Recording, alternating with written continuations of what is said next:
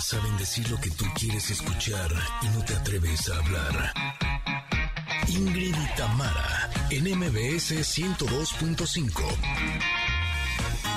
Queridos Connectors, ¿cómo están? Buenos días, tengan todos ustedes. Feliz martes. Oigan, ay, ¿habrán pasado ustedes alguna vez por temporadas que sienten que, qué onda con la familia, que andamos discutiendo mucho, que no nos aguantamos? O al revés, que su familia los alucina a ustedes y no les han dicho. Bueno, hoy nuestra psicóloga y amiga, además, Katy Calderón de la Barca, nos dirá cómo afrontar esos momentos cuando la familia asfixia. Connectors, ¿cómo están? Buenos días, feliz martes. Oigan, como cada mes nos da mucha alegría que viene nuestra amiga Amanda Calderón con las recomendaciones literarias y trae unos títulos buenísimos. Y ya saben que además nos trae ebooks de regalo. Ay, eso me gusta, me gusta mucho. Pónganse muy atentos. ¿Saben qué? Vamos también a contar con la presencia de las creadoras de la comunidad Lady Multitask. Más de un millón y pico de mujeres están ahí y me da tanto gusto. Bueno, ellas nos vienen a compartir herramientas y consejos para ponernos las pilas y perder el miedo y lanzarnos a emprender. No se pueden perder nuestras promociones del mes del amor. Tenemos comentarot y ya saben que es martes rockero. Nosotros somos Ingrid y Tamara y estamos aquí en MBS y así iniciamos esta mañana. Ingrid y Tamara, en MBS 102.5. Así como cuando empiezan los conciertos de Café Tacuba, así iniciamos el día de hoy, este martes rockero, aquí en este programa que se llama Ingrid y Tamara y que le da a todos la bienvenida con el gusto de saberlos ahí sintonizando el 102.5 MBS en Ciudad de México. Qué bueno, qué bueno que así lo hagan y que estén listos ya, espero, para todo lo que les tenemos que decir el día de hoy y compartir el día de hoy. Los saludo con cariño, pero también lo hago de esa manera a quienes nos están escuchando en otras ciudades a través de otras frecuencias. Es el caso de Córdoba. Ellos están sintonizándonos en FM Globo 102.1 y en Comitán, por ejemplo, que también los saludo con mucho cariño, lo hacen en EXA 95.7. En Mazatlán, saludo también EXA 89.7. En Tapachula, en EXA 91.5. En Ciudad del Carmen, nos escuchan y nos sintonizan en FM Globo 101.3. Y saben qué, benditas plataformas que nos hacen llegar a todos lados, a todas las ciudades, a todos los países. Así es que quienes han elegido las plataformas, bienvenidos sean también a este programa.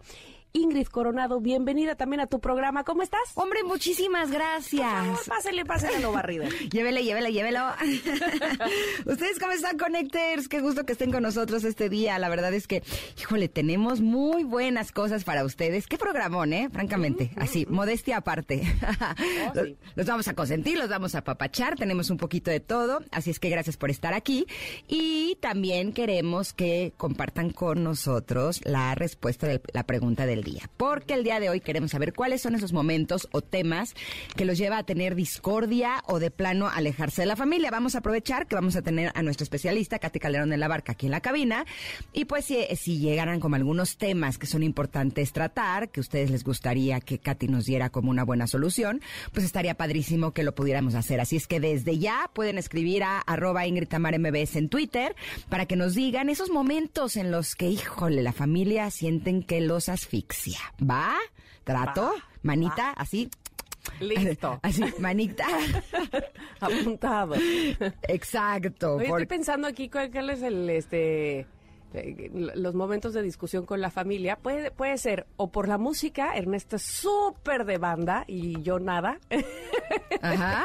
no no ha sido momento de discusión pero igual y podría ser eh así de oye otra de esas por favor ya más dolidos no Oye, pero ¿hay algún tipo de música que les guste a los dos? sí sí sí el resto nos gusta bastante o sea, ah, pues esto está perfecto, sí, porque es así, sí, sí, tú lo de banda escucharlo, pues cuando tú estés a solas. Exacto, sí, Cuando no, yo vayas sé, yo en sé. el coche. Él, él se va en su coche oyendo banda. Este, de hecho, hace poquito invitaron a comer a mi hija Miranda, un amiguito, y me dice su mamá, no, padrísimo, y pa- que pasó por ellos a la escuela. Y este, Miranda no- me pidió de canción espérame, te voy a decir, este, una de banda El Recodo. Y yo, ok, discúlpenla. no, no es cierto.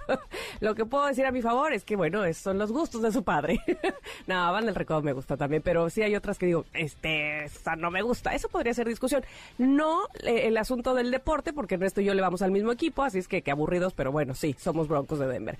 Pero tú, en tu casa, ¿cuáles podrían ser los asuntos para discutir en familia? Híjole, pues es que a todos nos gusta el tenis. Exacto, es lo que te digo. A todos nos gusta el pádel, entonces eh, tanto jugamos como vemos. O uno le va, no sé, a un, no sé, este, a un jugador más que a otro, tiene su favorito. Pues no, fíjate, es que sabes qué, que en el tenis no se da tanto eso. O sea, como que en el fútbol sí es de tú eres de tal equipo, y yo soy de tal equipo y así, pero Yo en Messi, tú Ronaldo y así, ¿no? Pues, o sea, sí, pero pues no, en mi familia todos le van al Barça. No son Messi. Ah, bueno. Sí, no, esos no son los conflictos. En realidad hemos tenido algunos, pero por diferencias de opiniones. Anda. Eh, pero así como que, que sea un tema en general. Eh, la verdad es que no, generalmente son malentendidos y eso yo creo que eh, va a estar padre que lo platiquemos con Katy, porque muchas veces son malinterpretaciones de lo que uno dijo y sobre todo ahorita en la era de, de- del WhatsApp, por ejemplo, a veces uno escribe una cosa y se entiende otra, ¿estás de acuerdo? Y por más que De yo le pongo emoticones y le pongo stickers y le pongo cosas como para que eh, quede un poco más clara la intención con la que estoy diciendo las cosas, ¿no? Pero muchas veces sí creo que el hablar por teléfono, sobre todo lo importante, es, es básico, ¿no? Incluso mandar mensajes eh, de voz. Ay, a veces puede ser hasta un poco eh, contraproducente. Yo sí creo que lo importante se habla de preferencia en persona. Si uno no puede esperar por alguna razón, pues por lo menos por FaceTime, ¿no? y ya si no, en el peor de los casos por teléfono, pero cualquiera de las otras vías yo creo que no es una buena idea para hablar de, de las cosas que realmente te importan, Sí, ¿no? Y seguramente hay unos temas bastante delicados. Digo, obviamente yo hablaba de algo muy superficial como la música o, o los deportes, pero obviamente habrá temas en la familia mucho más delicados que tengan que ver, sí, con separaciones, con probablemente dejarse de hablar, qué sé yo. Y bueno, pues como decía Ingrid, aquí estará Katy Calderón de la Barca para que tratemos de... eh, Tratemos esos temas que pueden ser muy ríspidos o inclusive violentos. ¿Y sabes qué? Ya están respondiendo en arroba Ingrid MBS. ¿Qué dice? Me ¿Qué voy a guardar los comentarios porque yo creo que estaría padre que los pongamos sobre la mesa cuando esté Katy aquí. Pero les agradecemos que abran su corazón y que sobre todo eh, tengan la confianza de contarnos pues cosas tan íntimas. A veces hablar de los, de los trapos sucios de, de la familia pues no es algo fácil, la verdad. Y el hecho de que estén confiando en nosotros para sobre todo ponerlo de manera profesional y que podamos tener una buena solución es algo que realmente se los agradecemos muchísimo. De acuerdo. Nos vamos a ir a un corte porque el ¿Vamos? comentarot luego se nos va el tiempo Ay, y no queremos que no eso suceda. te encanta. Exacto, pero vamos y volvemos. Somos Ingrid y Tamara y estamos aquí en el 102.5. Regresamos. Es momento de una pausa. Ingrid y Tamara, en MBS 102.5. Ingrid y Tamara, en MBS 102.5. Continuamos. Iba a decir que últimamente nos gana el wiri wiri y no nos da tiempo de terminar la carta del comentarot, pero no, no últimamente. Eso nos ha ganado siempre. Digamos que es este nuestro talón de Aquiles. Eh, digamos que es, es- es parte de nuestro sello. Pero lo que sí es que últimamente los comentarots tienen más contenido y entonces pues no nos ha dado tiempo de terminarlos. Ayer estábamos hablando de cómo no juzgarme tanto. Eh, hablamos de los errores son parte del proceso, acepta tus debilidades, no te compares con los demás, no eres ellos, no subestimes tus talentos, pero nos faltaron otros cuatro, así es que vamos Oye, a darle. ¿eh? Antes, antes nada más te pregunto, Ajá. ¿qué tanto sientes que te juzgas? Pues yo no tanto, creo. ¿Tú? Yo sí, ¿eh? Yo sí siempre siento que estoy ahí con este el perico ahí hablándome de no, porque esto, no, uh, uh", los deberes, ¿sabes? La- las cosas que deben de ser. Pero y sí siento que me juzgo mucho. ¿Sí? Sí, sí, sí, sí. Ah, bueno, pues esto te va a ayudar. Así- Por favor, El comentario del día de hoy te va a ayudar. Diga- digamos que mis Qué bueno talones... que la saqué porque era la que me andaba yo necesitando. Exacto, mis talones de Aquiles digamos que van por otro lado. Pero bueno, eso no quiere decir que nunca me pase, ¿no? Eh, evidentemente cada, cada vez eh, me pasa un poco menos porque pues soy una intensa. Porque lo vamos trabajando también y está bien, está padre. Sí, sí, sí, exacto. Pero bueno, el siguiente punto que nos gustaría compartir con ustedes es expresa tu enojo de una manera creativa. Ándale, pues. A ver, esta ¿cómo parte, esta parte puede ser hasta divertida, fíjese. o sea, a mí me O da sea, mucha Shakira risa. y Bizarrap. Eh, eh, pues, ah, sí, de alguna manera, sí. E- ella además factura. Pero, este, yo sí, eh, muchas veces en mis conferencias eh, platico con eh, la gente sobre la creatividad. No, creo que es algo que yo he ido descubriendo a lo largo de mi, vida porque no me había dado cuenta que yo era una persona creativa. Yo pensaba que creativo Van Gogh, creativo eh, Sintec, ¿no? Pero yo decía creativa yo para nada. Y me acuerdo que alguna vez escuché que si quieres saber qué tan creativo eres, eh, revisa tus pensamientos cuando te quieres vengar de alguien. Puede ser sumamente creativo, ¿estás de acuerdo? O sea, si piensas así, no, y voy a hacer y le voy a decir y voy a tornar y voy a... Y tu creatividad, ¡pum!, eh, vuela, ¿no? Y creo que eh, es una buena forma de darte cuenta de lo creativo que eres. No quiere decir que lo vayas a ejecutar. Hay otras formas de expresar tu enojo de maneras creativas que puede ser mucho mejor para ti. Una, que a mí me gusta mucho, es escribir.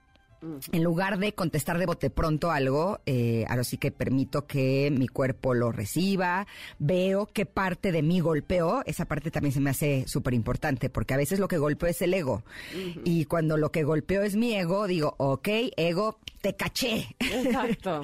Tenías esa parte tuya todavía que no habías podido liberar o trabajar o soltar o lo que sea, y finalmente esa persona te, te mostró algo que no habías visto. Gracias, ¿no? Por eso. Pero a veces sí toca enojo o furia dentro de mí y el escribirlo hace que me dé cuenta de ello, ¿no? Pero estaba justo esta mañana escuchando un audiolibro y me recordó una idea de algo que yo hice hace muchos años y que no recordaba y es un ejercicio padrísimo. Ver, Se los quiero compartir. Eh, esta chava hablaba de eh, el niño interior, ¿no? De cómo muchas cosas tienen que ver con el niño interior, incluso muchas cosas que te enojan tienen que ver con tu niño interior, ¿no? Porque están golpeando una parte de ti que está en tu inconsciente que no has sanado de alguna manera. Y este ejercicio sí lo hice en alguna época de mi vida y de veras está buenazo. Dice que con la mano derecha en una hoja de papel, escribas una pregunta que le quieres hacer a tu niño interior o sobre una situación, ¿no? O sea, incluso puede ser, ¿por qué me enojó tanto esto? Y con la mano izquierda, bueno, esto si eres derecho, ¿no? Eh, si eres zurdo es justo al revés. Entonces, con la derecha escribes la pregunta y con la izquierda permites que tu niño interior conteste. Les juro que es como de magia. O sea, de veras es impresionante. Esta chava compartía que tenía un, un asunto de desórdenes alimenticios y que escribió con la mano derecha a su niño interior, ¿qué es lo que quieres comer? Y con la izquierda respondió, crema de cacahuate untada en un pan. Y que es- eso le hizo recordar que cuando era niña, los momentos en los que compartía tiempo con su papá eran comiendo crema de cacahuate untado en un pan. Y entonces la, la llevó a esa época de su vida en la que se dio cuenta que tenía como mucha necesidad de ser amada por su papá y era una de las razones por las cuales comía o dejaba de comer, porque era una forma en la que se sentía en control. Se me hizo estupendo y sí, recordé que en alguna época yo hice ese trabajo y me ayudó muchísimo. ¿Tú cómo expresas tu enojo, Tam? Mi, mi enojo, creo, me parece a mí, la, la manera más creativa que tengo para, para desahogarme, sí me parece que es cantando, ¿eh? Eh, Cantando. Cantando fuerte, mejor necesito encerrarme. Hay veces que me da mucha pena porque siento que hay mucha gente en casa, entonces, literal, entro al closet. O sea, eres una cantante de closet. Soy una cantante de closet, ya lo habíamos sabido, pero esto es una Ah. confesión.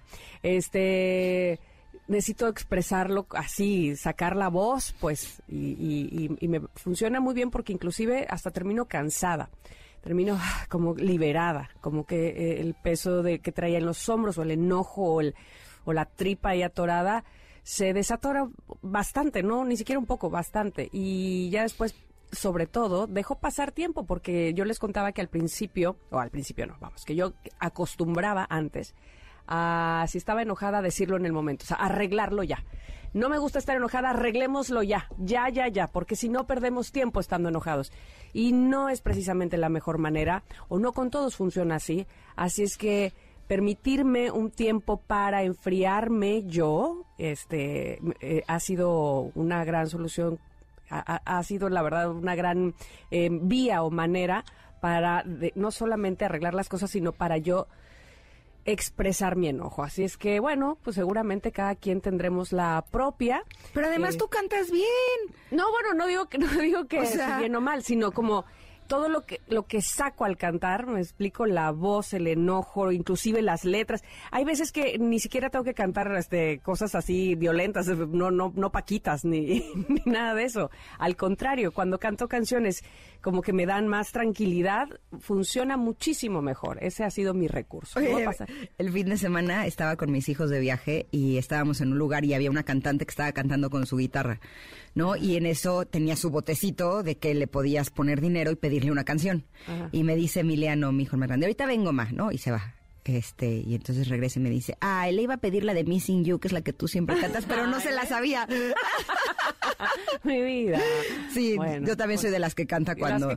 yo canto cuando estoy enojada, cuando estoy triste, cuando estoy contenta. o sea, gran recurso, cuando hay una emoción que está fuerte en mí, canto. Y pues mis hijos pues ya se acostumbraron. Exacto. Bueno, tenemos una más porque les digo, ya... Este, Vamos a darle, a ver, igual y lo logramos. Tú eres tu mejor compañero, cuida de ti. Yo creo que eso está muy fácil.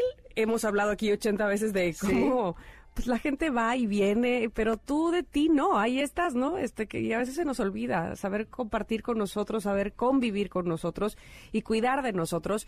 Eh, como les decía eh, hace poquito eh, aquí en casa, pues cuidemos lo que vemos, lo que escuchamos, lo que de lo que nos rodeamos lo que nos alimenta, no solamente el estómago, sino todo el resto de los sentidos. Así es que tú eres tu mejor compañero, cuida de ti. Para mí ese es un innegociable. Totalmente. Y es curioso porque una vez sí salí con un hombre que no se cuidaba nada y te juro que yo decía, es que es el único pero que le pongo, pero y él me decía, no estoy dispuesto a cambiar. Punto. Ah, Así. Entonces, pues no. Ahora sí que, pues no. O sea, siento que si no te cuidas a ti mismo, pues también está difícil que puedas cuidar a alguien más, ¿no? Y, y pues no, no, no eso no iba a funcionar. En fin, me daban ganas de decirle, ¿no te das cuenta de la hermosura de persona que eres? Cuida de ti, no seas burro, tac, ¿sabes? Pero en fin, tampoco uno puede controlar lo que hacen los demás y tiene que bien uno que aprender a respetar el camino de cada uno, ¿no? Y, pues finalmente él había elegido eso. También otro punto es rodeate de personas que quieran verte triunfar y feliz. Híjole, qué importante es esto. ¿No? Eh, ayer, ayer lo decía Lizo cuando dijo, este, las mujeres juntas este aquí, cómo lo estamos logrando, ¿no? Qué, bien que nos apoyemos. Y, hablaba, por supuesto, de las demás cantantes con las que ella compitió y con alguna, en algunas ternas ganó, en otras perdió, pero, pero se sentía el apoyo. La verdad que me gustó mucho eso. Sí, sí, yo me di cuenta que tengo mi, mi grupo de amigas solteras, ¿no? Y de pronto cuando alguna de ellas empezaba ya a salir como más eh, seriamente con alguien, sí había en mí como pensamientos de, ay no, como que la voy a perder de amiga soltera, ¿sabes? O sea, yo estoy de soltera y ella es amiga soltera y entonces sí había como la tentación de decir, no, no, no, no, no, porque quiero que siga siendo mi amiga soltera que está como disponible para mí, ¿no? Con la que podemos salir y demás y finalmente si tiene una relación pues más, eh, pues más profunda o más seria con alguien, pues no va a estar tan disponible para mí como amiga, ¿no? Y era como de, no, no, no, no, no, a ver, yo lo que quiero es lo mejor para ella y si lo mejor para ella es estar con esta persona, de veras le deseo lo mejor y era como de, no quiero meter ningún tipo de interferencia, ¿sabes?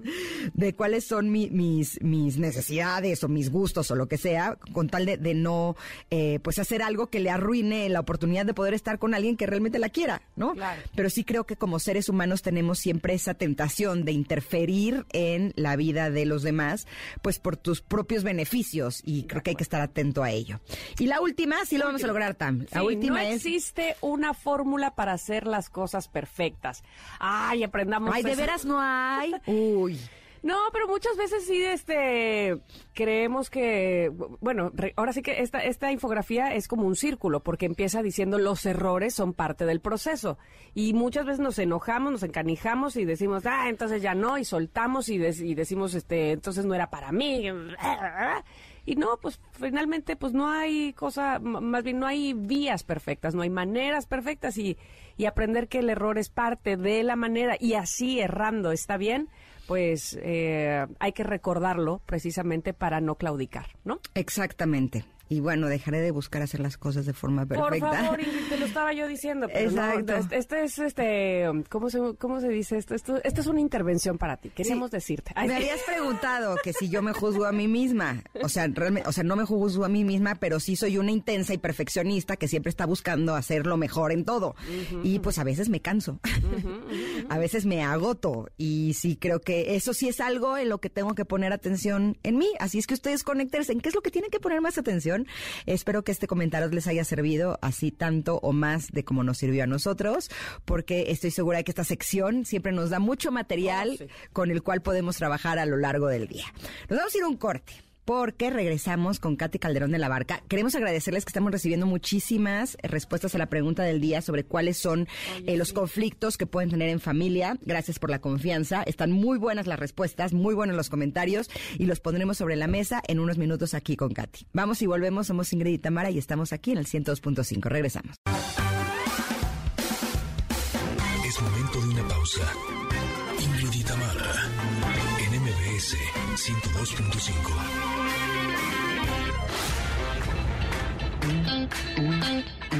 Ingrid MBS 102.5. Continuamos. cabina se pusieron, sí rockeros, pero románticos, con los enanitos verdes. Muy bien, muy bien con esta selección musical. Recuerden que si quieren una canción de rock en español o en inglés, háganoslo saber en arroba Ingrid Tamara MBS. Es lo que nosotros, por supuesto, entramos en materia, entramos al tema que les hemos estado eh, justamente platicando desde que inició el programa. Cuando la familia asfixia, cuando hay temas que nada más no se resuelven, cuando parece que nadie da su brazo a torcer y, y no te pasa con cualquiera, sino con justo la gente que más amas, que es tu familia. Katy Calderón de la Barca, ¿cómo estás? Platiquemos de eso, por favor. Es que Katy no te escucha todavía. Tenemos ¿Pero un problema con sus audífonos. Lo estamos solucionando. Entonces vamos a cantar la de ¿Dónde quedó? Ah, ya. La ¿Cuál que es? estaba. Ah. Verdes. Sí. Sí, este tema se me hace, la verdad, fundamental porque, sobre todo, creo que muchas veces nos han dicho que la familia es lo más importante y que nosotros tenemos que hacer todo lo posible por tener una buena relación con la familia. Y a veces la familia no se deja. ¿No? ¿Cómo le hace uno en esos casos? Querida Katy, ahora sí, ya Ahora sí, las escucho. Katy. Perfecto. Por favor. Pues no, Ahora no sé sí. si uno no se deja o no o tantito de allá y tantito para acá, ¿no? Sí. Porque pues esto es de todos. Generalmente es de los dos lados Exacto. y como no podemos cambiar lo que no está en nuestras manos, lo que vale la pena siempre es usar como la terapia de espejo, o sea, eso, el famoso de lo que te choca, te checa, ¿ok?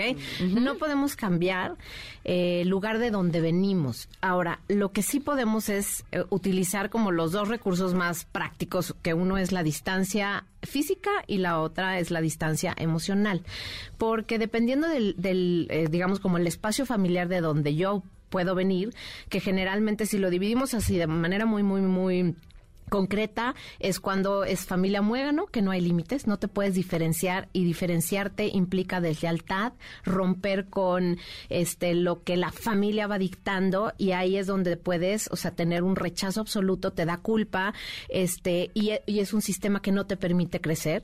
Uno en donde al contrario, no hay límites, o sea, no importa lo que hagas, o sea, no te sientes visto, no te sientes importante, no te No eres sientes parte de esa tribu. Exactamente. Y entonces aquí es donde vie- viene como un espacio importantísimo de, de inseguridad, ¿no? De, de y, y yo de dónde soy, a quién pertenezco, desde muy pequeñito esto es algo que te va marcando. Entonces, lo que, lo que quiero es que lleguemos como a la conclusión de que todos traemos una herida, o sea, nuestros familiares todos traen una herida de trauma porque apenas, o sea, empezó la cultura de la terapia, ¿no?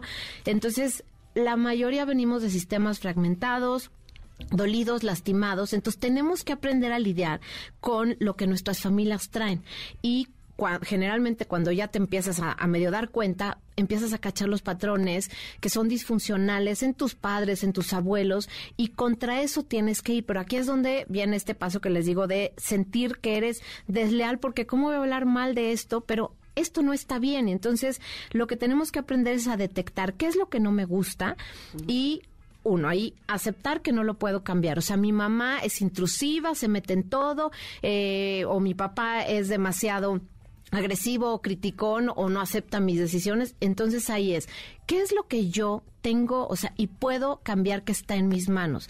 Ahí es donde puedo decir en qué momento yo soy intrusivo, en qué momento yo soy juzgón, en qué momento yo soy invasivo, o sea, ¿cuándo es cuando yo puedo cambiarlo en mi medio? No voy a poder cambiarlos a ellos y voy a tener ahí solo que aplicar la de aceptación y como les digo un poco de, de teflón o del el famoso disfraz de foca para aprender a que se me resbale y no compartir más allá de lo que sé que mi familia puede manejar. O sea, es como si tu computadora trae cierto, cierto software, o sea, trae ciertas características, no da para más.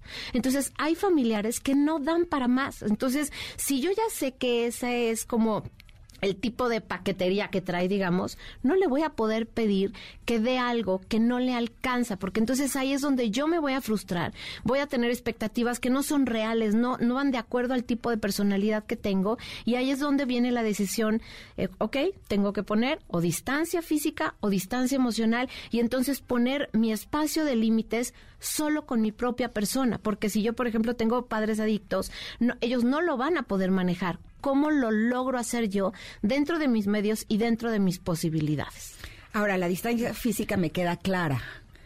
¿Cómo ponemos distancia emocional, sobre todo en casos en donde algún miembro de la familia es violento, por ejemplo? Sí, ahí es, eh, es importante, como, decía, físicamente te puedes separar y tener un espacio que, fíjate, esta parte es bien importante. Cuando tú logras trascender un espacio de violencia, te vuelves bien hábil, bien vivo, o sea, te empieza a crecer el colmillo. ¿Me explico por qué? Porque cuando tú aprendes a leer la situación que está sucediendo alrededor de ti, tú aprendes a cuidar de ti, a lo mejor en edades que no te corresponden, pero entonces empiezas a generar una habilidad más allá. Entonces, ¿qué sucede si yo ya soy, digamos, una adulta eh, o un adulto que ubica la agresión que viene física o a veces este ya es más psicológica en la familia?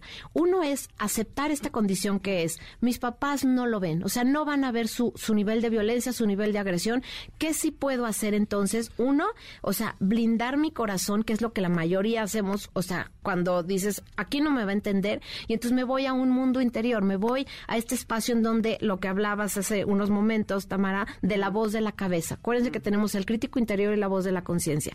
Es hablarte a ti desde este espacio compasivo en donde dices, respira, esto no es para ti. Este es el veneno que traen del trauma familiar, del trauma de sus heridas, te lo están aventando, esto no es para ti. Como dice una paciente, esta caca es tuya, es tu caca, no mi caca, y yo respiro paz, este, y yo inhalo amor. O sea, no, no es para mí porque lo que me estás mostrando es parte de lo que traes, en otros casos decíamos, en tu alacena emocional. Entonces tenemos que hacer una separación de lo que es mío, de lo que es de la otra persona y empezar a trabajar con el diálogo de nuestra cabeza, porque si nosotros reforzamos, y esto es a lo que me refiero, el espacio interior que sí podemos cambiar, si nosotros hacemos ese trabajo interno, generamos lo que un adulto hubiera gestionado en, el mundo, digamos, de, nuestra infancia, que es la hormona de la calma la oxitocina, la de la vinculación, eh, es la oxitocina, es la hormona que te ayuda a generar circuitos de calma. Entonces, cuando tú generas este espacio en tu cabeza, eh, empiezas a hacer otras conexiones que te pueden llevar a un espacio de paz, de cierra los ojos, esto no es para ti, tú eres más grande que esas palabras, tú no eres esto Tú sabes quién eres. Pon atención en tus pies.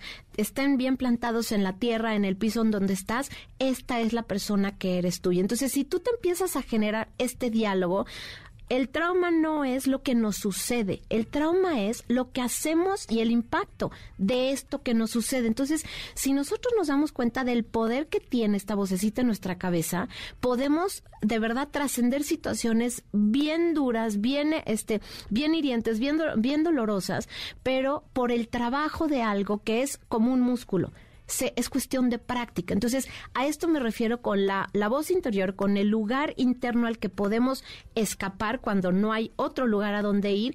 Y ya una vez que sales de eso, bueno, pues tus redes de apoyo, que son siempre este, amistades, las personas que te escuchan, pero ahí es el lugar al que te puedes ir, porque ahí es donde se pueden sanar cualquier cosa que, te suceda. Pero sí vale la pena quedarse en ese lugar de violencia, mm, no, es eh, lo ideal eh, si te está lastimando, mejor sí poner distancia física. Sí poner distancia física, pero a veces, acuérdate que hay veces que no puedes. Cuando dependes, vamos a suponer que nos escuchan adolescentes o personas que dependen de sus padres o que sus padres están, por ejemplo, en una condición, me voy a ir a un extremo de demencia, un trastorno, adicciones. Ahí no puedes. Hay veces, eh, digo, me ha tocado pacientes en donde es un tema de si lo dejo, que en adicciones a veces vale la pena dejar porque ahí es el famoso tocar fondo, pero cuando, cuando no has llegado a, a desarrollar esa fortaleza dentro de ti, lo que sucede es que no puedes soltar. Y entonces eh, tú dices, es que si yo no estoy, ¿cómo come? ¿Cómo todavía no, no llegas a ese lugar? O porque tiene una enfermedad, vamos a suponer, este, una demencia. Entonces, no, padres narcisistas. Exactamente. El narcisismo que esa, vamos a guardárnosla porque hay un, está, es, es, es, un, mundo. Es muy, es muy, muy grande ese tema. Exacto. Porque vamos a suponer, un trastorno es algo que le pasó a la persona, el propio narcisismo lo es, para aliviar sus heridas. Y cuando tú no te puedes salir de esa relación o porque dependes de ella o por cualquier otra circunstancia, entonces ahí es cuando huir puede ser a ese espacio interno. Cuando sí puedes salirte porque tienes esta capacidad de ser independiente, etcétera, salte, o sea, no no necesitas esta parte tóxica del estrés de una relación que lastima tanto, ahí es, o sea, planea tu salida para que partas, pero si no, ahí es donde puedes utilizar estos recursos. Tenemos que ir a un corte, Katy, pero yo te quiero dejar una pregunta para que me respondas regresando. ¿Qué pasa cuando dentro de una familia tienes que tomar partido? Y se han peleado o distanciado gente dentro de la familia y tú puedes estar en medio. ¿Me, ¿Me respondes esa de regreso al corte? Claro que sí. Órale, pues, pues regresamos con Katy Calderón de la Barca. Por favor, quédense con nosotros que estamos hablando de conflictos en familia, cuando la familia asfixia. Estamos en el 102.5 de MBS. Volvemos. Momento de una pausa. Ingrid y Tamara, en MBS 102.5. Ingrid y Tamara, en MBS 102.5. Continuamos. Guerra, muy bien. Martes de Rock aquí en Ingrid y Tamara. Oigan, estábamos platicando desde el bloque pasado, muy, muy atentas con Katy Calderón de la Barca sobre eh, qué pasa cuando tenemos conflictos en familia. Eh, te preguntaba, Katy, ¿qué pasa cuando tienes que tomar partido o pareciera que debes tomar partido porque hay miembros de la familia que se ponen como en dos bandos? ¿Qué pasa ahí? Claro, bueno, aquí es importante que aprendamos eh, pues un poco habilidades de comunicación asertiva, o sea, que de niño obviamente no lo tienes, el, el poder decir, me estoy sintiendo en una posición muy incómoda, a los dos los quiero y no quisiera participar. O sea, esto es, se llama metacomunicar, que es hablar de lo que estás pensando, de lo que estás sintiendo y de la situación que normalmente no se menciona, que es la, la, que está frente a ti. ¿Me explico? Comunicar lo que normalmente no comunicamos. Entonces, lo ideal es que puedas hablar de tu incomodidad, pero como decíamos, hay espacios que no lo permiten o hay espacios que es o solo blanco o solo negro. Entonces, a veces cuando ya estamos un poquito más, más maduros y más fuertes, o sea, autoestima más sólida, es cuando nos da chance de poder decir este tipo de de, comunicación. O sea, no me puedo, por favor, no me quiero sentir eh, con la necesidad de decir hacia uno o hacia el otro, porque a los dos los quiero y no quiero estar en un conflicto, ¿no? Entonces, esta es una. La otra es poder decir, eh, me, me parece que esta decisión o que este punto de vista, hablar de lo que se llama de la conducta, o sea, sustantivar la conducta en lugar de hablar acerca de la persona, papá, tú estás bien, mamá, tú estás mal, no. O sea, este punto de vista me parece tal, ¿no? Ahora, hay sistemas que son como, como les decía, la familia muégano, tan cerrada que no, no, no, o dices si tu papá o, yo tengo razón. Cuando te llevan a ese lugar, prefiero no participar, prefiero no, no entrar en su conflicto, porque otra vez, yo los quiero a los dos y esa es la decisión que voy a tomar. Y entonces, empezar tú a poner esta distancia, y ojo, a veces esto fractura, pero la fractura puede ser el primer paso para que la familia se dé cuenta de que el sistema ya no puede, o ya no puede sostener este tipo de interacción. Entonces, a veces el valiente, en la terapia sistémica familiar decimos que el chivo expiatorio, que es generalmente quien es el portador del problema, el niño rebelde, el que empieza en adicciones, el que reprueba todas las, o sea, ese, el valiente, digamos, es el que es el portador del el problema del sistema familiar. O la oveja negra, ¿no? Exactamente. Y cuando tú, vamos a suponer, a ver, yo reviso en mi familia quién era la portadora del sistema. Ah, bueno, entonces, de, de los tres hermanos, pues yo, ¿qué es lo que hablaba del sistema? La parte del machismo, la parte del trauma, la parte... Entonces, cuando yo con curiosidad empiezo a observar qué cuál es el tramo, cuál es la herida, cuál es la comunicación de mi sistema familiar, ahí es cuando puedo empezar a sanarlo. Porque si no nos hemos dado cuenta que está roto nuestro sistema, no lo vamos a arreglar. Entonces, para eso necesitamos a veces caer en cuenta y decir, aquí es donde mi sistema familiar requiere de apoyo, requiere de atención y a veces se necesita un valiente para poder eh, expresar esto.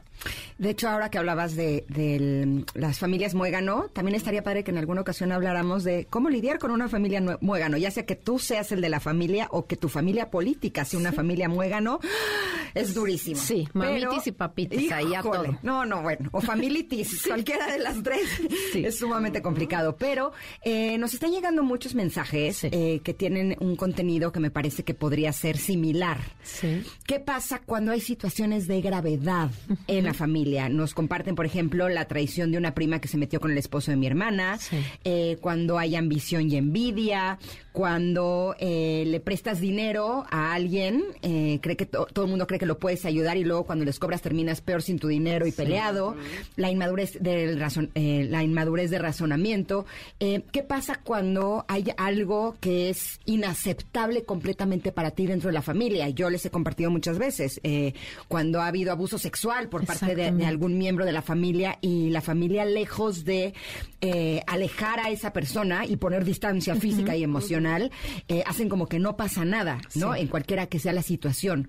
¿Cómo manejamos ese tipo de, de, comportamientos? Claro, en estos casos yo, yo sí les diría, busquen apoyo de un especialista. O sea, cuando son temas, por ejemplo, de abuso sexual, cuando son problemas en donde ya se está disparando. Hay casos hasta, no sé, en donde han intentado envenenar al abuelo para que la herencia o en donde alguien... Hay, hay unos dramas terribles en las familias y si nosotros buscamos entender, tener de verdad una comprensión mayor del, del, problema, nada más necesitamos irnos a de dónde vienen esas personas que iniciaron el problema, cuál es su historia, cuál es la historia de sus abuelos y de los, eh, digamos, de los padres y de los abuelos, porque cuando nosotros revisamos, y esto lo pueden hacer como ejercicio, pongan este, cuáles son las condiciones que se han repetido en la familia, llámese traiciones, infidelidades, abusos, eh, adicciones, eh, este tipo de, de, condiciones, si ustedes las repiten del lado de, de, la familia de mi papá tantas, del lado de, la, mi, mamá tantas, este igual, abuelos y bisabuelos, ahí se van a encontrar la raíz de lo que hoy es el problema que ustedes tienen frente a sus ojos. Y a veces queremos irnos en contra del familiar que pareciera el, el victimario, que pareciera el, digamos, el maldito de, de toda esta situación. Y cuando revisamos la historia, nos damos cuenta de las condiciones de abuso, de abandono, o sea, y esto no quiere decir para que entonces, ay, sí, entonces vamos a ser la Madre Teresa de Calcuta. Quiere decir que comprender nos ayuda a aliviar de raíz la situación que estamos viviendo. Si es así de fuerte, yo les diría, no, no es, no es tan sencillo. Necesitamos hacer como una especie de operación de fondo. Entonces sí busquen terapia y hasta un caso de abuso sexual eh, casos de extrema violencia, cuando hay el deseo de comprender, cuando hay el deseo de perdonar y de liberarnos, porque acuérdense que el perdón no es, ay, qué linda soy y voy a perdonar al otro. El perdón implica liberarte de esa condición, de esa especie como de maldición que a veces cargamos como familia y permitirte estar libre. Entonces, este tipo de condiciones de, las herencias, del pedir dinero y al final no me, no me pagaron y yo salí mal, es por eso regreso a lo que comenzamos diciendo en un principio tú no puedes cambiar lo que no puedes tocar, tú no puedes encargarte de que el otro cambie, puedes encargarte de cambiar tú. Y entonces estas cosas que nos suceden a veces son las invitaciones para movernos del lugar, para redireccionar nuestro objetivo, nuestra propia vida y decir a lo mejor no es la familia con la que yo tengo que seguir interactuando, los puedo amar, los puedo perdonar, pero tengo que tomar otro camino, porque seguir queriendo cambiar algo que no está en mis manos es exactamente lo que nos lleva a la locura.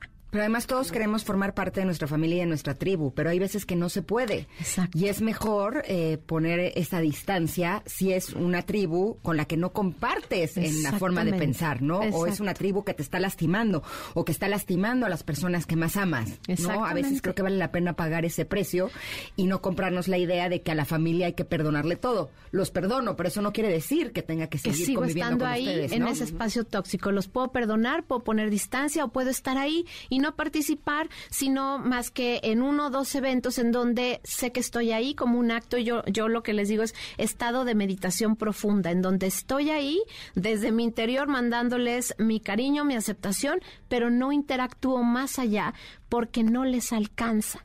Y porque si yo ya acepté esta condición, entiendo que la que estaría mal de pedir o de esperar algo que no me van a dar, voy a ser yo. Claro. Y por eso el trabajo personal ayuda tanto a tener este disfraz de foca, de ponerte ese teflón y decir, ¿sabes qué? Lo que viene, pues se me va a resbalar porque es parte de la condición y del trauma que tú cargas, pero del cual yo ya no voy a ser parte. Entonces, con esta distancia, me cuido, me resguardo y cuido, pues, mi corazón. De acuerdo. Oye, pues muy, muy, mucho de qué hablar eh, sobre los conflictos de familia y muchas veces la familia empieza por una pareja, no siempre, pero muchas veces la familia empieza por una pareja.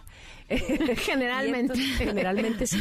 Pero bueno, puede haber familias que este, empezaron con una pareja y luego ya no está la pareja junta, ¿verdad? Sí. Y entonces, ¿por qué hablo de parejas? Porque, queridos connectors, quiero decirles que si ustedes tienen pareja y probablemente necesiten de una terapia, de una plática, no sé, que su relación no vaya muy bien, fíjense este regalazo que les tenemos, pero no solo MBS, cortesía además de Katy Calderón de la Barca, que me da mucho, mucho gusto decirles. Les va a interesar. Se viene el 14 de febrero y queremos regalarles nada más y nada menos que terapias de pareja. Si les llama la atención, lo único que tienen que hacer es mandar un correo a premios@mbs.com, premios@mbs.com y ahí nos tienen que contar brevemente en un video el motivo por el que creen que necesitan esta terapia de parejas. Y listo. Es suficiente con eso, pero aguas, porque solo tienen hasta cuándo, Ingrid. Hasta el 13 de febrero para enviarnos esta información y sobre todo saber que si hay ciertos conflictos de pareja o temas de pareja, una terapia de pareja te puede ayudar a solucionar el conflicto o a darte cuenta que es un conflicto que no tiene solución. Exactamente. No, incluso Aceptación. exacto y a darte la Resolver. fortaleza para que los dos puedan salir y poder continuar con una buena relación de exparejas. No, a veces eh, creo que es importante tener este tipo de acompañamiento porque si no se pueden eh, quedar como ciertas eh, cosas que pueden estar vulnerando continuamente esta relación, sobre todo cuando tienes hijos en común. Exactamente. Entonces creo que lo más saludable para una pareja es tener una terapia de pareja y te agradecemos enormemente el hecho que estés dando este regalazo. Sí, gran regalo, Katy. Exacto, para todos nuestros connectors y para todos los radioescuchas de MBS 102.5. Así es que ya lo saben, envíen el correo a premios.mbs.com con el video por el motivo por el que creen que necesitan terapia de pareja y listo. Muchas gracias, Katy. Buenísimo. ¿Dónde te encontramos? Eh, les dejo mis redes, es Katy C. de la Barca en todas las plataformas y recuerden que está el canal de YouTube con entrevistas que son 100% terapéuticas y en Spotify, bueno, cualquier plataforma de audio están también, pues ahora sí que terapia gratis para todos. ¡Yeah! Muchas gracias, Katy. Nos vemos. Nos vemos a la Chao. próxima. Bye, bye. Vamos a ir a un corte. Vamos a regresar con la segunda hora de este programa que se llama Ingrid y Tamara en MBS. Volvemos.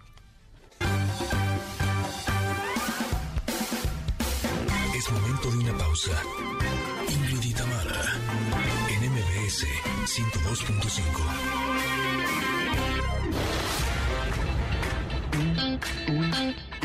Ingrid y Tamara, en MBS 102.5. Continuamos.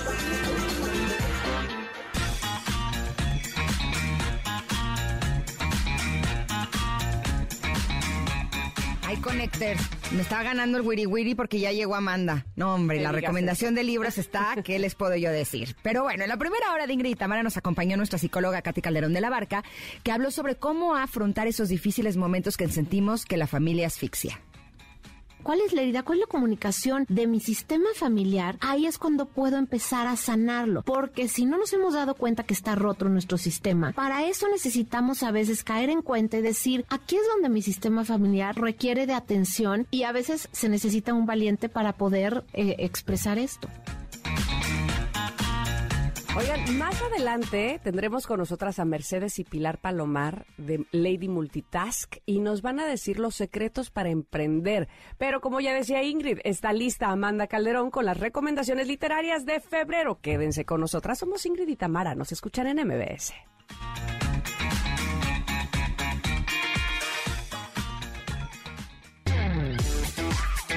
Ingrid y Tamara, en MBS 102.5. Voy a entrar luego, luego, porque hay, hay mucho de qué platicar. Bienvenida, Amanda, ¿cómo estás? Hola, como siempre encantada de estar aquí con ustedes. No, hombre, traemos harta cosa buena. Eh, a ver, ¿con qué vamos a empezar en nuestro club de lectura? ¿Cuáles son las recomendaciones para este mes de febrero? Pues hoy vamos a empezar con una recomendación que a mí, eh, la verdad, me gustó muchísimo. Se llama Cielos Rebeldes. La autora es Anne Seilin. Ya ves que me encantan los autores con, con nombres complicados. Sí, ya vi. Pero es increíble, es una novela de fantasía juvenil Ajá. que creo que es una gran puerta de entrada para cualquier eh, pequeño o pequeña que quiera empezar a leer eh, novelas de ficción y más específicamente de fantasía. ¿Cómo a partir de qué edad? Lo recomendaría a partir de los 12. Ok, O sea, ok. ya chiquitos. Ok, Pero yo ok. lo disfruté mucho a mis 32, así que también piensen en un amplio rango. Anne Seilin, ¿de dónde es él? ¿O ella? Ella es estadounidense, pero tiene ascendencia asiática. Ajá. Y, y se nota muchísimo porque su novela... te encantan los autores Me asiáticos. encantan los autores Te encanta esa asiáticos. cultura. es que es muy es una cultura muy muy suave y justamente Muy rica. esta novela creo que también juega mucho con ello porque trata sobre ciudades flotantes que es algo que a mí me encanta como concepto no es una mezcla de fantasía con steampunk porque son ciudades flotantes en las que además hay magia de origami. Así que la magia que la gente tiene en este mundo verdad que es increíble Tamara sí. es magia para poder hacer eh, que elementos de origami cobren vida. Así que hay pájaros enormes de papel, hay eh, monstruos de papel que son justamente la, pues, la- el aparente malvado de este mundo, ¿no? Pero realmente no lo es tanto, sino el imperio, que es algo que también me gusta muchísimo en las novelas, ¿no? Como esta mezcla sí de fantasía y de como temáticas muy, muy tiernas, pero también tratando temas sociales importantes para, pues, las juventudes, ¿no? Que en este caso, en este libro en específico, serían, pues, los gobiernos autoritarios, eh, cómo conseguir tu propio camino cuando le da, el sistema está en tu contra, que son cosas muy importantes que se tratan muy bien en este libro, pero que no es para nada pesado, ¿no? Así que es una gran novela de fantasía para comenzar a meterse en este mundo fantástico, que además, pues, toda la magia de origami a mí es algo que me encanta como con locura. Les confieso algo, tengo en mi carrito de compras todo un kit para hacer origami. Y les dije a mis hijos, no quieren que se los compre, así no, ma, para nada. Y yo, uy, yo quería jugar con él, creo que me lo voy a comprar para mí. Oye, hay- hay- estoy tratando de acordarme ahí en Hiroshima, precisamente un monumento, creo que es el monumento de la paz, no estoy tan segura, pero hay un monumento ahí eh, que está, tú puedes llegar y hacer un origami y colgarlo, está llenititito de origami. Y es que, que estoy tratando de acordarme de la historia, creo que es una niña que digamos que ofreció, ella es- estaba enferma, si no mal recuerdo de cáncer, ofreció como poner no sé si mil o dos mil o no sé cuántos palomas de origami a cambio de que por favor le permitiera la vida vivir más. Y sí lo logró, sí hizo todos esos, y sí cumplió más años de los de la expectativa de vida que tenía aparentemente, pero es un monumento súper bonito, si no me equivoco es el Monumento de la Paz en Hiroshima. Es que mira, aquí hay otra historia similar de Sadako Sadaki, Ajá. que fue una niña japonesa que vivió en Hiroshima durante el peor momento posible, el bombardeo del 6 de agosto de 1945, y su historia es conocida mundialmente gracias a las grullas de papel que Exactamente. hizo en el hospital y que traspasaron fronteras hasta convertirse en un símbolo de paz y longevidad.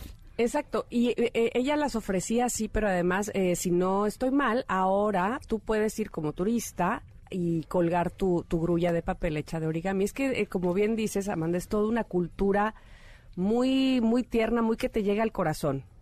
Sí, totalmente. Y este tema de las grullas a mí me gusta mucho porque existe esta leyenda de que si haces mil grullas de origami, justamente se te cumple un deseo. Mira, se dice que ella eh, cumplió 644 grullas, pero eh, no. Eh, se dice que solo pudo doblar grullas de papel hasta la número 644 y que fueron los compañeros de su escuela que doblaron las que faltaban para llegar a las mil de la leyenda. Exacto, Pero hay otra versión de la historia que es un poco más optimista, que cuenta que Sadako consiguió hacer las grullas de papel y que completó 1400 de ellas. Sí, sí, sí, sí, más o menos así va la historia. No, hombre, y las fotos están increíbles. Sí, sí, sí. Ah, si quieren ustedes verlas, les le voy a decir a Vita María que nos publique eh, unas fotos de cómo está este monumento de las grullas de papel que está precioso. Pero bueno, este libro se llama eh, eh, Cielos Rebeldes de Anne Seilin. Correcto. ¿Qué más tenemos? Vamos a cambiar drásticamente de tema y nos vamos a ir a un libro que se llama Ruido, de Daniel Kahneman. Que tal vez conozcan a este autor porque es el autor de este es súper éxito de ventas de Pensar Rápido, Pensar Despacio. Pues Ruido, a mí me gustó muchísimo porque especialmente en estas épocas en las que las redes a veces se convierten como en este torbellino complicado de opiniones, Ruido es un libro que me parece súper pertinente porque nos habla justamente de esos... em, esas variabilidades en los juicios que emitimos nosotros como personas, eh, pero que tienen mm, diferentes divergencias, ¿no? O sea, no se trata de un sesgo, es el ruido es algo distinto. El ruido tiene que ver con cómo cuestiones como un poco más personales, como nuestro nuestro ánimo, nuestro estado de ánimo, las dinámicas de grupo, si estamos cansados, si no estamos cansados, si tenemos sed o no tenemos sed, son cosas que influyen de manera muy, muy fuerte en nuestra toma de decisiones, ¿no?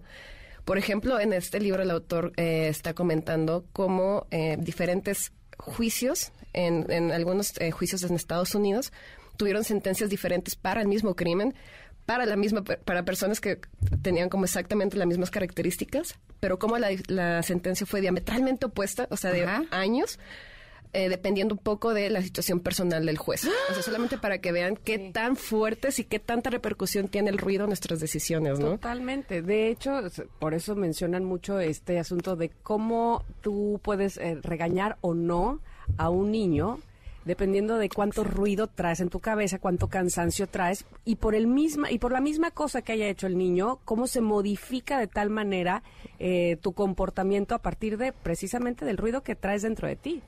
Totalmente, y ser consciente del tipo de ruido por el que estamos pasando en ese momento creo que es imprescindible para saber desde qué posición estamos tomando nuestra postura, ¿no? Desde cómo nos sentimos en ese momento, en ese momento en específico, porque de verdad a veces llegamos a tomar decisiones súper eh, importantes que son parteaguas en nuestra vida, sí teniendo toda la información, o sea, esto significa que no tenemos ningún sesgo, pero sí tenemos mucho ruido.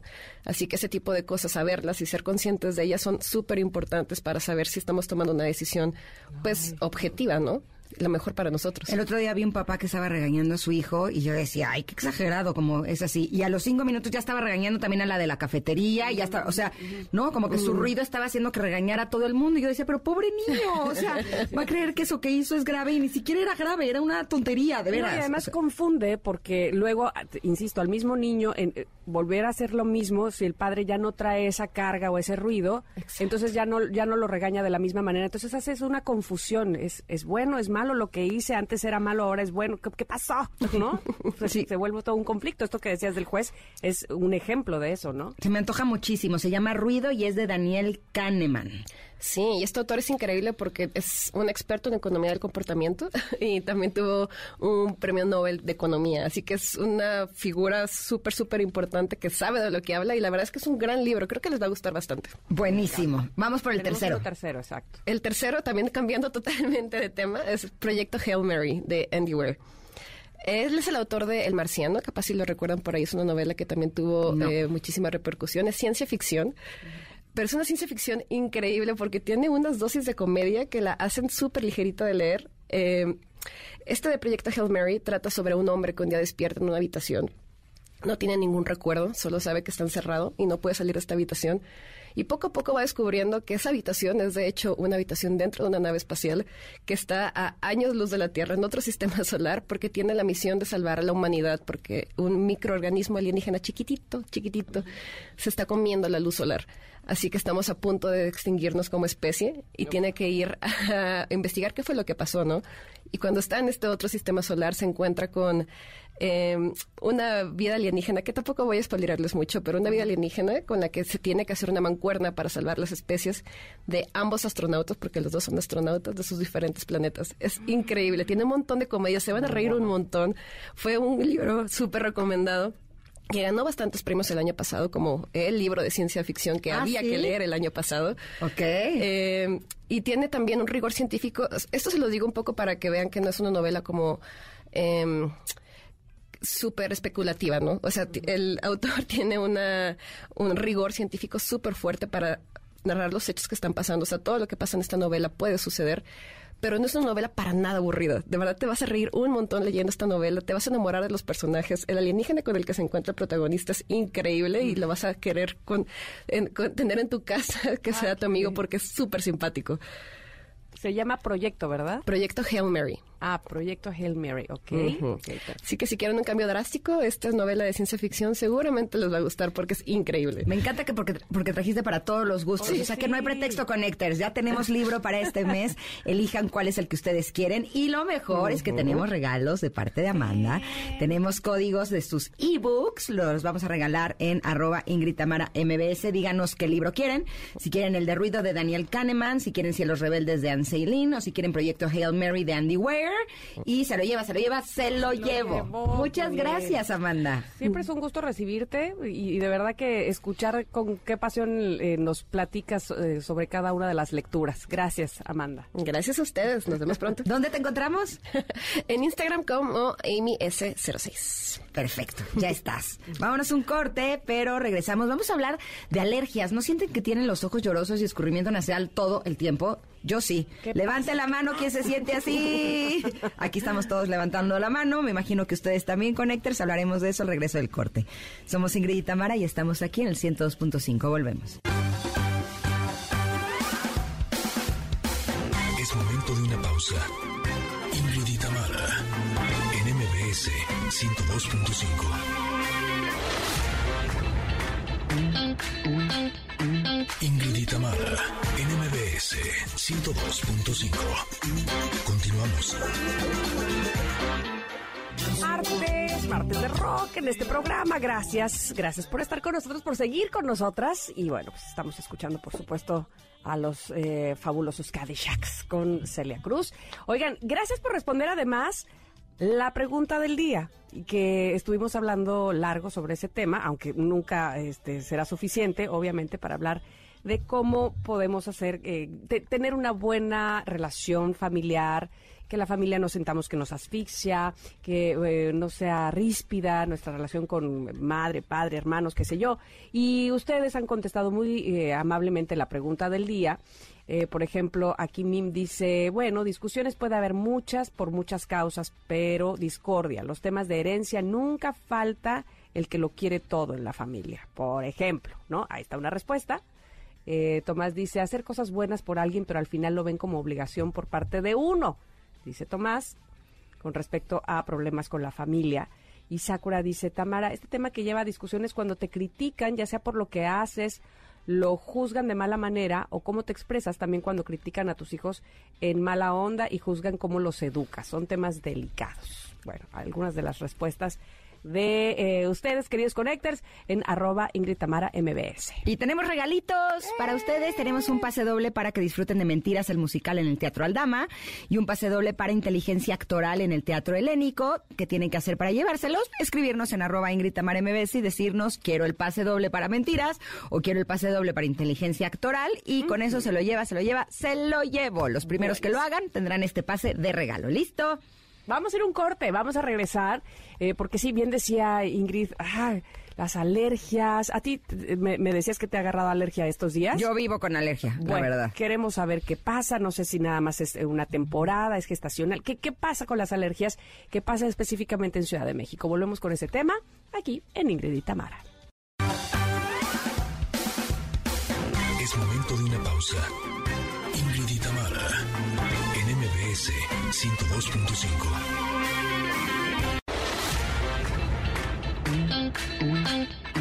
Ingrid y Tamara, en MBS 102.5.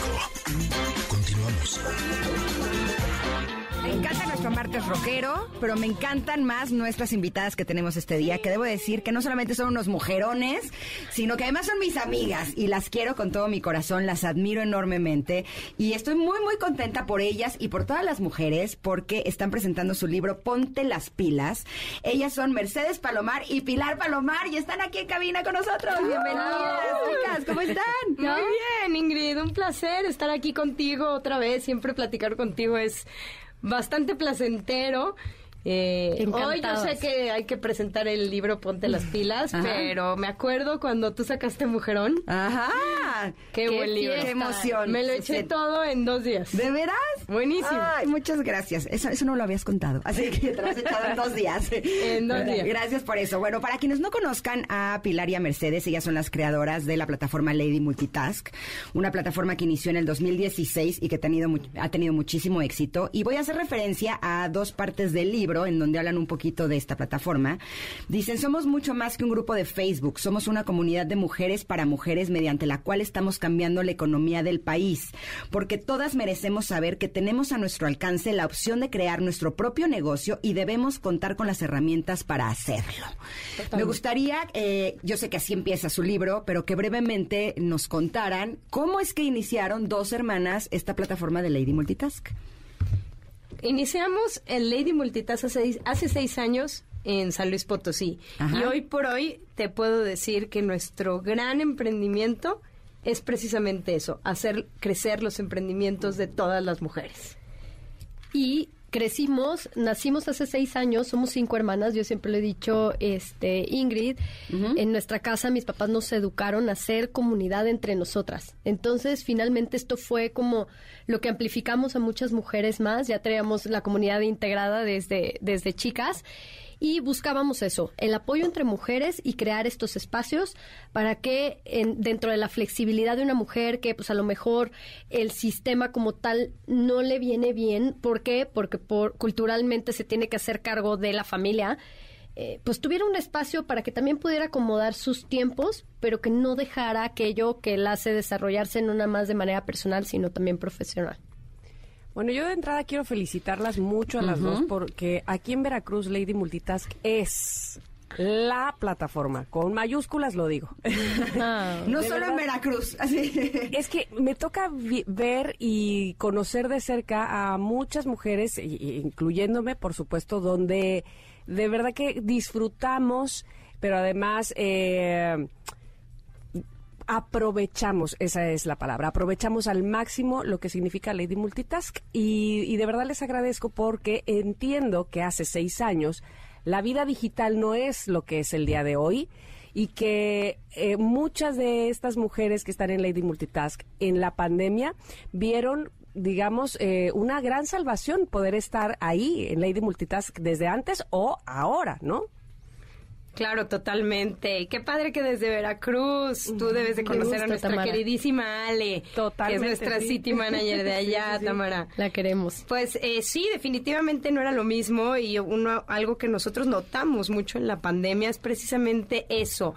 Y nos dimos cuenta que la mujer empezó a emprender mucho desde la necesidad. Mi esposo se quedó sin trabajo o yo me quedé sin trabajo. Recuerden que en la pandemia la mujer fue una de las más vulnerabilizadas. Y, y lo que explicaba Mercedes, eh, n- no se esperen a emprender desde la necesidad. Empiecen hoy, por eso se llama el libro Ponte las pilas. Es, empieza hoy que estás bien, que estás completa, que anímicamente todo funciona perfecto. Es el momento ideal para empezar esa idea que traes desde hace mucho. Muchas veces las mujeres somos demasiado perfeccionistas, somos poco adversas al riesgo. Y ahora sí que como dicen, más vale un plan en servilleta y empezar que esperarte y esperarte a que todo esté perfecto y nunca suceda. ¿Qué es lo que podría estarnos deteniendo a las mujeres de ser emprendedoras, de tener los, los puestos directivos más importantes? Podría ser nuestras prioridades, por ejemplo, que somos mamás, que, que vemos la casa, que, que a lo mejor no tenemos tanto tiempo para estudiar o para dedicarle un negocio, o creen que simplemente es miedo, como lo han visto ustedes a través de su experiencia, acompañando a tantas y tantas mujeres que están cumpliendo su sueño a través de la plataforma de Lady Multitask. Bueno, yo creo que son varias cosas, Ingrid. Eh, primero, la parte cultural, ¿no? El- los roles que, que fueron asignados. A la mujer le toca hacerse cargo de la casa, al hombre le toca proveer, pero yo siempre digo eso es mentira, porque no hay mujer en México que no trabaje y dobla y a veces hasta triple turno, ¿no? Simplemente es que lo hace desde un lugar de informalidad porque no se le han dado las herramientas a menos de que de pronto le estudies o tengas acceso a estudiar finanzas, negocios, em, leyes, puedes un poquito entender o que tengas alguien en tu familia o alguien cercano que te haya eh, invitado o jalado desde dentro al sistema. De otro modo, está lejano. Para una mujer primero tienes que ser, pero buena amiga, pero mamá, pero confidente, o sea, muchas cosas y el negocio se ve cada vez como más lejos.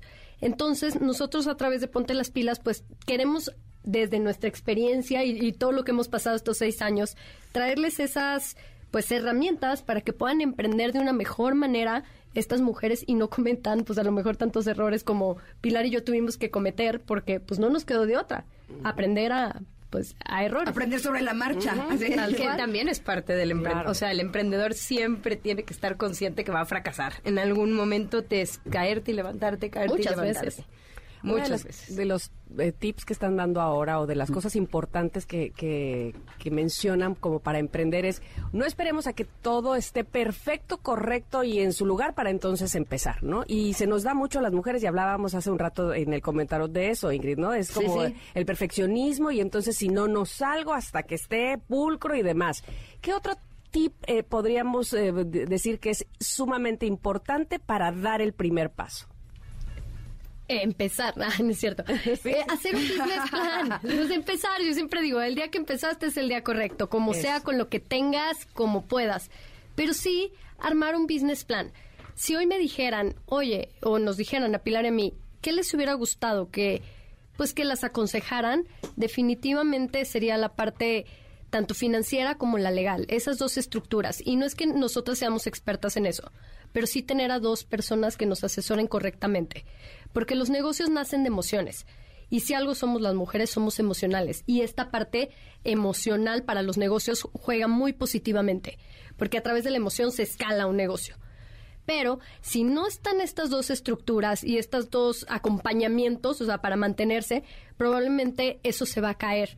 Entonces, creo que es una parte súper importante, no nada más el crecimiento desde la emoción, que es muy importante, sino también cómo se va a mantener, cómo se va a estructurar para que después, en un par de años o meses, dependiendo, esto pueda escalar y pueda ser más grande y, y- y se pueda hacer empresa.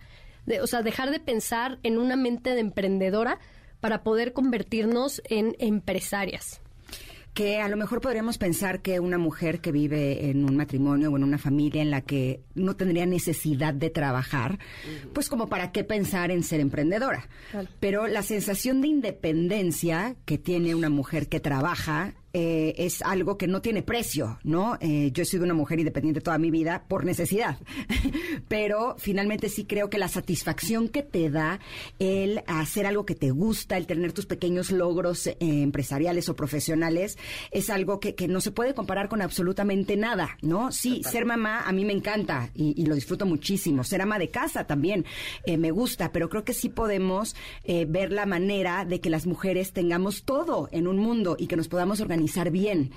¿Cuáles podrían ser como los pilares fundamentales que necesita una mujer independiente?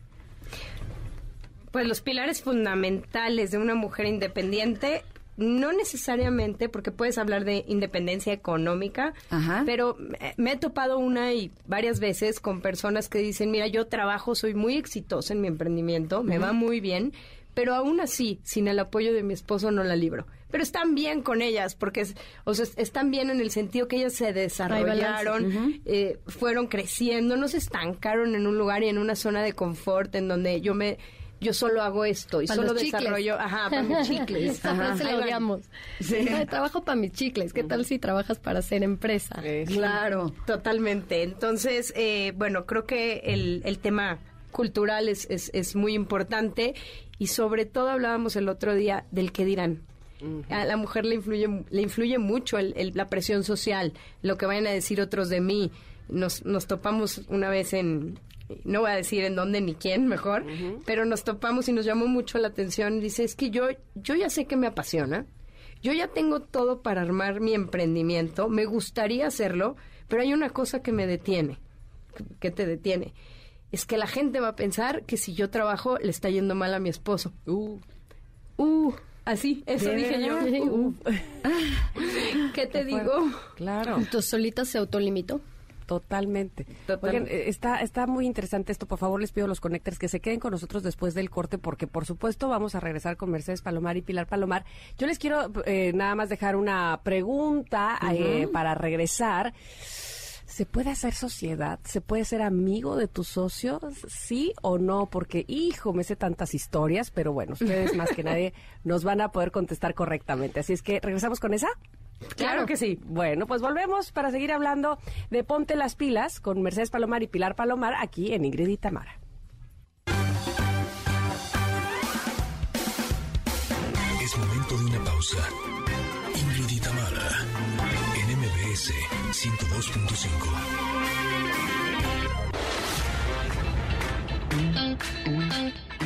Ingrid y Tamara, NMBS 102.5. Continuamos. En lo de regreso estamos. Y, y, ahora sí que vamos a seguir la plática porque nos quedan pocos minutos, pero estamos muy interesadas de que Mercedes y Pilar Palomar, que hoy nos presentan este libro Ponte las pilas, los secretos de emprendimiento de las creadoras de Lady Multitask, nos sigan compartiendo eh, sus experiencias y su sabiduría. Yo hace un momento les decía, ¿se puede tener socia y no morir en el intento?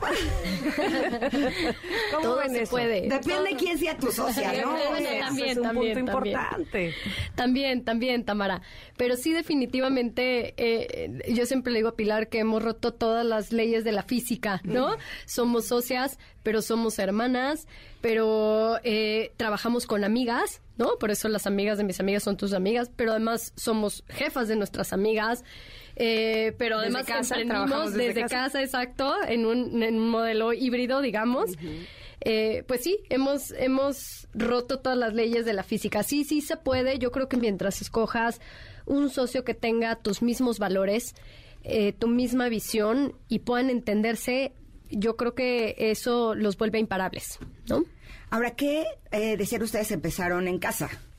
Eh, actualmente estamos viviendo en la era del Internet, las redes sociales y demás. ¿Qué tan importante es para un emprendedor no solamente conocer eh, todo lo que se puede hacer a través y todo el alcance que puedes tener a través de, de estas plataformas, sino eh, darte cuenta de que es un punto que puede llegar a ser de lo más importante de tu negocio?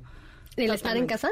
No, no, el, no, no lo que tiene que ver con redes sociales, plataformas, sí, sí, sí, digital, lo o sea, lo digital, yo siempre, que lo físico. Yo siempre he dicho, nosotros hoy por hoy, el emprendimiento es difícil, pero hoy por hoy las mujeres tienen una ventaja que nunca habían tenido en toda la historia de la humanidad y que es muy importante y es precisamente todo el tema de digitalización, internet, redes sociales.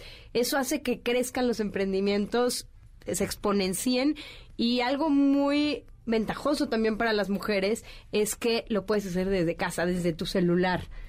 Digo, por lo mismo que hablábamos hace ratito, las mujeres necesitan combinar, su vida profesional con su vida personal. Mientras estás con tus hijos viendo que la comida, lo que sea, puedes, puedes estar, haciendo, mucho, claro. O estudiando incluso, oye, en la universidad y estar haciendo negocio, ¿sí? Todo viene, viene el tema de plataformas, muy Oiga, importante. Seguramente les ha pasado o conocen este, dentro de las mujeres que están en Lady Multitask que habrá algunas que empezaron, pues sí, muy pequeñitas y no pensaban probablemente lo grande que iban a ser. Y cuando te crece, ahora sí que te crece el circo, ¿verdad? Este, Claro. Probablemente no estás preparado financieramente o no sé, no conozcas otras áreas cuando ya eres pues un empresario grande, ¿no? ¿Ustedes ayudan en eso también? Totalmente, es lo que te comentaba Merce hace ratito, es sí, sí vamos a preparar em- emprendedoras, pero siempre con la mente de empresarias. Tu emprendimiento tiene que ir con una visión de empresaria, de querer escalar, de hacerse grande, y es por eso que necesitas toda la estructura y ser una un, un emprendimiento sólido. y que no te sorprenda, ¿no? Eso. Entonces, si tienes las bases desde un inicio, no te va a pasar esto que comentas, Tamara, que de repente, que, que a ver, happy problem, ojalá les pase a todas las mujeres, que de repente empecé a hacer pulseritas y tengo un emporio, bendito sea desde casa, pero si tú ya desde un inicio ves esas pulseritas y no dices, son pulseritas que odio así, todo lo que es en chiquito como que desmerita, ¿no? Pero dices, bueno, a ver, tengo mis pulseras, tengo mi joyería o tengo mi bisutería y lo veo como una empresa. ¿Por qué? Porque me registro, me doy de alta, eh, veo si necesito hacer una constitutiva, si voy a tener socios, si no voy a tener socios. ¿Qué necesito para que con lo mínimo yo pueda ser una empresa? Porque entonces tú le das ese respeto, así estás emprendiendo desde casa, así seas tú el único autoempleado de tu empresa en ese momento, si tú, si tú ves una estructura formal, créeme que eso es más fácil que se convierta en algo grande que si lo ves chiquito y para mis chicles y mis pulseritas y mis, ¿no? Y tú solita te refieres a tu negocio para mis tiempos libres. Te autosaboteas, te autosaboteas en ese crecimiento. De hecho, justo en el libro tenemos un, unos, un par, un, varios casos de éxito de algunas ladies que ya lo han hecho en grande. De hecho, he tenido la oportunidad de estar en sus markets y me encontré con cosas padrísimas porque son eh, empresarias que a lo mejor no están en los grandes almacenes, pero que tienen piezas increíbles. O sea, compré cosas para mi casa padrísimas, compré cosas de bisutería increíble. De hecho, aquí traigo mis pulseritas, son mis pulseritas. Y sí son pulseritas porque son delgaditas. Ah, sí, claro. estas las compré en uno de, sus markets, compré cosas de ropa padrísimas. O sea, uno tiene la oportunidad de encontrar cosas que no encuentra en ningún otro lugar. Pero ustedes también tienen el mall digital, ¿cierto? Esa es su empresa como tal. Totalmente. Ese es su caso de éxito. Uy, no, bueno, y ese es nuestro emprendimiento, porque pues obviamente al hablar de emprendimiento, pues pues nosotras teníamos que poner el ejemplo. ¿Y qué más que acercarnos a la innovación y a la tecnología? Y te voy a decir por qué hablo de innovación. Porque como tú comentas, Lady Mall, que la pueden descargar todas las mujeres y todos los hombres, es gratuita, estamos haciendo, eh, ¿cómo se llama? Em, un, un, pool de emprendedoras serias que, que ya están registradas, que lo están haciendo bien, que son confiables y entonces tenemos más de 700 SKUs hechos por mujeres, que es lo que tú platicas, lo que tú ves en los bazares y que nosotros llevamos seis años trabajando. Dijimos, oye, ¿por qué estas mujeres no las hacemos que vendan no nada más en bazares, todo el año?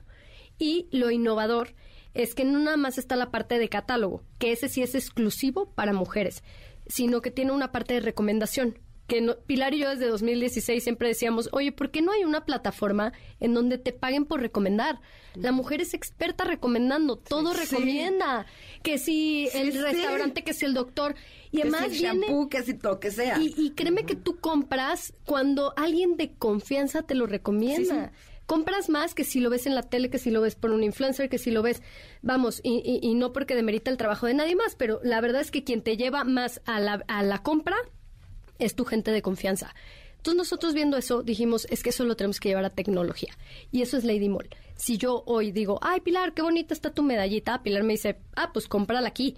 Y te pasa el link, le paso el link. Si ella lo compra, yo me quedo con un porcentaje. ¿Qué si tú haces eso, lo mismo. Entonces cualquiera... Es como un multinivel, pero moderno. Pero, pero además es, algo que ya pasaba en los grupos de Lady. O sea, ya pasa desde el día uno que abrimos hace seis años, pasa la mujer se sigue recomendando genuinamente, sin ningún interés de por medio. Ahora, ¿qué pasa si haces con ese poder de la recomendación, haces una carrera de recomendación? Que, que tenga valor, por que Dios. Tenga valor. ¿A qué te dedicas? A recomendar. A, mis amigas emprendedoras y me va increíble, exacto.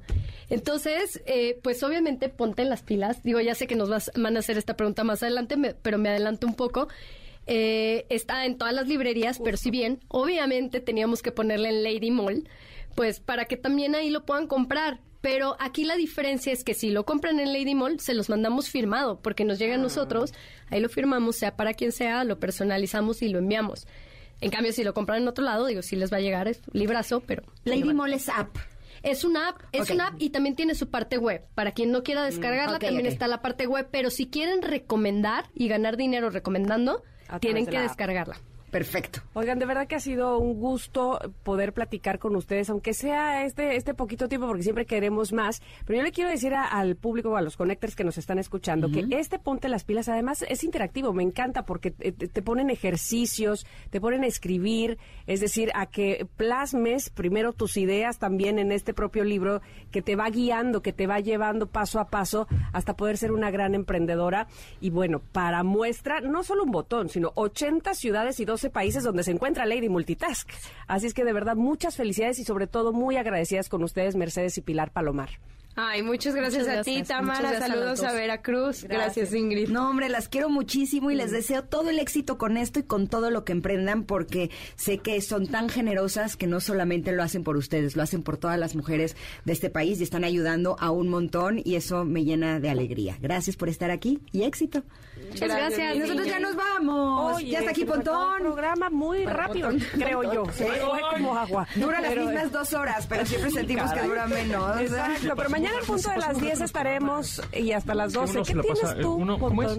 Cuando uno se lo pasa bien, pasa muy rápido el tiempo. ¿Cómo es Exacto, cosa? así es la ¿verdad? vida. Sí, sí, sí, pero bueno, ya que andamos listos. Eh, muy bien, ¿qué es lo que tienes, mi Bueno, querido pues Pontón? ya, Regresamos martes. nosotros mañana, ¿eh? Bueno, bye. Bueno, hola. Ay, sí. Martes 7 de febrero, ya Día Internacional del Internet Seguro, así que con Nash Lamine, directora de marketing de Xbox para Latinoamérica, que nos compartirá algunas herramientas para controlar el uso de los videojuegos. También nos acompañará Urbano Hidalgo, director de la revista Wire en español, que nos, revista digital, por supuesto, que nos hablará del futuro del contenido tecnológico en línea. Y también platicaremos con la bióloga Leonora Milán, quien nos dirá qué onda con la ciencia y, por supuesto, los hongos que están dando mucho de qué hablar de la serie de Last of Us, porque sí existen esos hongos, pero te convierten como en zombie infectado. Eh, Leonora Milán nos dirá en un ratito. Y en cabina, los youtubers Max y Noelia, mejor conocidos como los mexicanos en China, que nos compartirán su historia en aquel país. Mi nombre es José Antonio Pontón y te invito a que nos acompañes en la siguiente hora de estilo de vida digital aquí en MBS 102.5. Ingrid y Tamara te esperan en la siguiente emisión. MBS 102.5.